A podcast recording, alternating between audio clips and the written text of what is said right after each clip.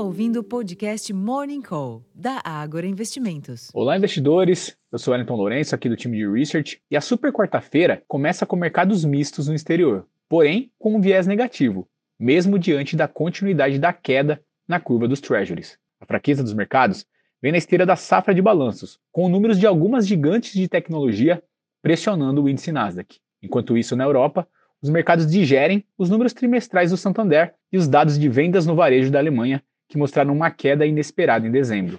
Apesar disso, o destaque da agenda fica para o período da tarde, quando o Fed anunciará sua decisão de política monetária e, ao que tudo indica, os juros permanecerão no intervalo de 5,25% a 5,5%. A expectativa recai para a fala de Jerome Powell, presidente da instituição, que fará comunicado logo após a definição de juros e pode dar sinais de quando começará a trajetória de cortes da taxa básica norte-americana. Em outros mercados, a cotação futura do minério de ferro despencou 3,08% na madrugada em Dalian, e meios receios com o mercado imobiliário chinês, mas principalmente em resposta ao PMI industrial, que indicou contração pelo quarto mês consecutivo. Já os contratos futuros do petróleo recuam cerca de 1% nesta manhã, aparentemente em uma correção técnica, uma vez que as tensões no Oriente Médio continuam adicionando volatilidade na cotação da commodity. No câmbio, o dólar exibe ganhos limitados frente a outras moedas fortes e o EWZ, principal ETF da Bolsa Brasileira negociado em Nova York, indicava no pré-mercado uma continuidade das quedas observadas ao longo do mês, o que sugere que a última sessão de janeiro também será negativa. Na agenda local, o mercado ficará de olho nos dados da PNAD contínua, com a taxa de desemprego no trimestre encerrado em dezembro e conta com o início da safra de balanços do quarto trimestre de 2023, com os números do Santander Brasil. Por fim, já após o fechamento dos negócios, o Copom divulga sua decisão de política monetária com a expectativa majoritária de mais um corte de meio ponto percentual. Na agenda local, como mencionei, a PNAD contínua às 9 horas e a decisão de política monetária são os destaques da sessão.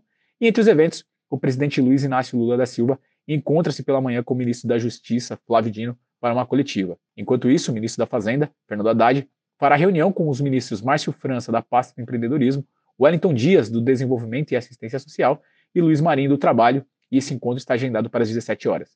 Nos Estados Unidos, o destaque da agenda do dia fica por conta da decisão de política monetária do Fed, às 16 horas, seguido da coletiva do presidente da instituição, Jerome Powell, às 16h30. Mais cedo, são esperados o relatório ADP de empregos do setor privado, às 10h15 da manhã, e o índice de custo do emprego do quarto trimestre, às 10h30. Já o PMI de janeiro fica para as 11h45. Na safra de balanços internacional, Mastercard e Boeing divulgam seus resultados antes da abertura dos negócios. Na Europa, às 10 horas da manhã, está prevista a divulgação da inflação ao consumidor, o chamado CPI, de janeiro na Alemanha. Por fim, na China, durante a madrugada, foi conhecido o PMI industrial chinês, medido pelo Escritório Nacional de Estatísticas do país, e o resultado foi um avanço de 49 pontos em dezembro para 49,2 em janeiro, em linha com o esperado, mas se mantendo abaixo de 50 pontos, ou seja, mais uma contração da atividade econômica, como já dito, pelo quarto mês consecutivo.